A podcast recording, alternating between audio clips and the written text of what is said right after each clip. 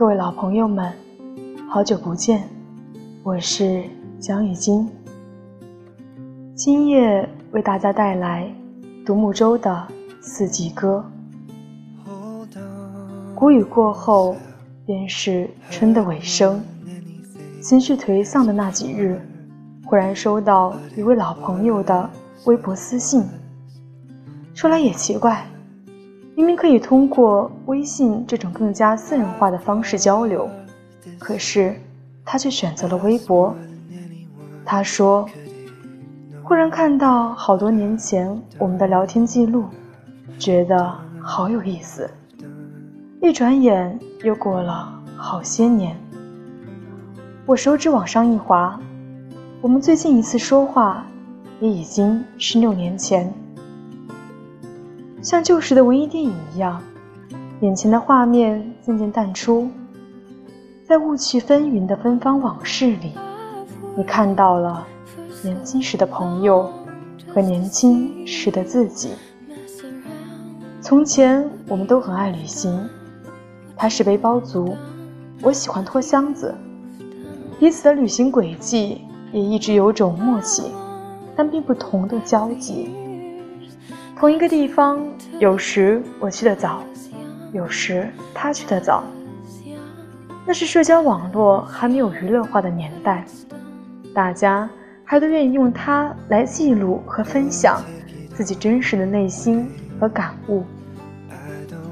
现在好像一切都变了，很多人都已经把真正的自己藏匿起来，尽量说一些安全的、不会招惹任何麻烦的话。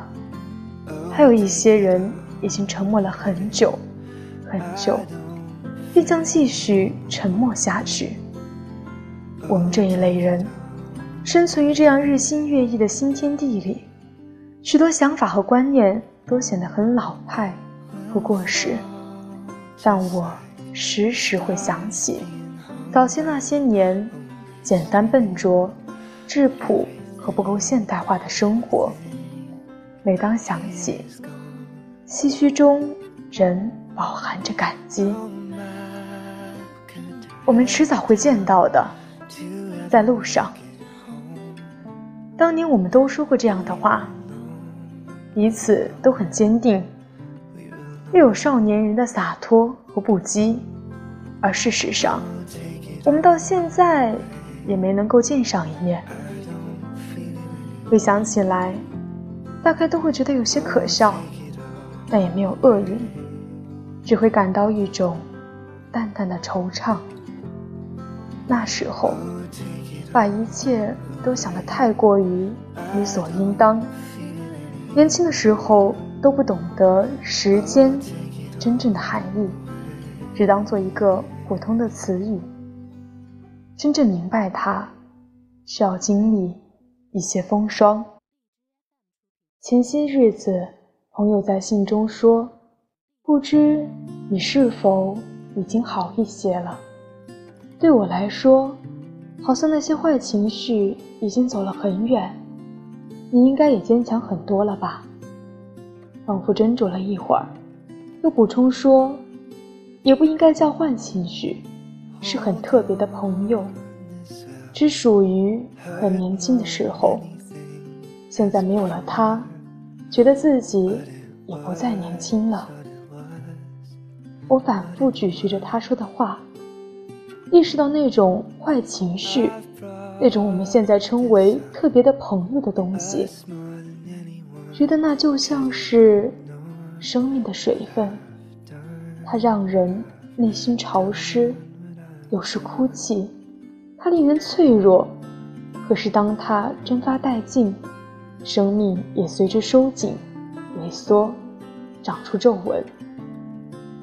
也许我错了，也许我们当初并不是单纯的热爱旅行，而是鲜活的心在胸膛里横冲直撞。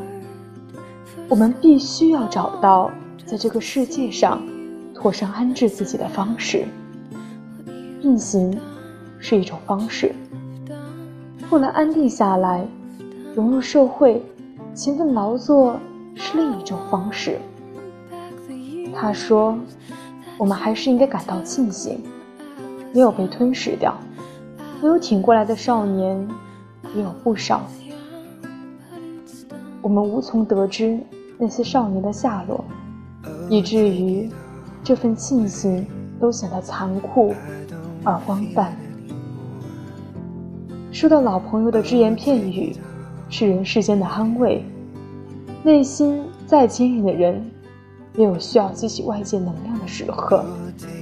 生活中常见高谈阔论、夸夸其谈的人，那都不是好的朋友。人生越往后走，知己与良师越来越少。即便拥有那样多珍贵的共同回忆，修行依然是只能够独立完成的事。要振作起来，克服惰性和游离的心绪，投入到理性而自律的生活中去。终有一日，我们能够抵达。